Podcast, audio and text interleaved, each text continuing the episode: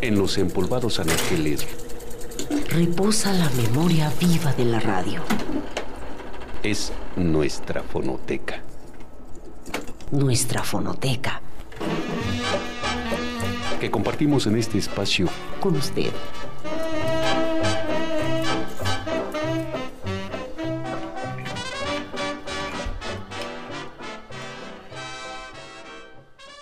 Hubo una vez un rayo que cayó dos veces en el mismo sitio, pero encontró que ya la primera había hecho suficiente daño, que ya no era necesario, y se deprimió mucho.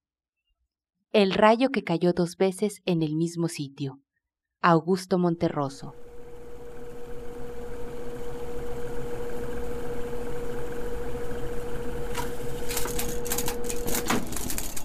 es nuestra fonoteca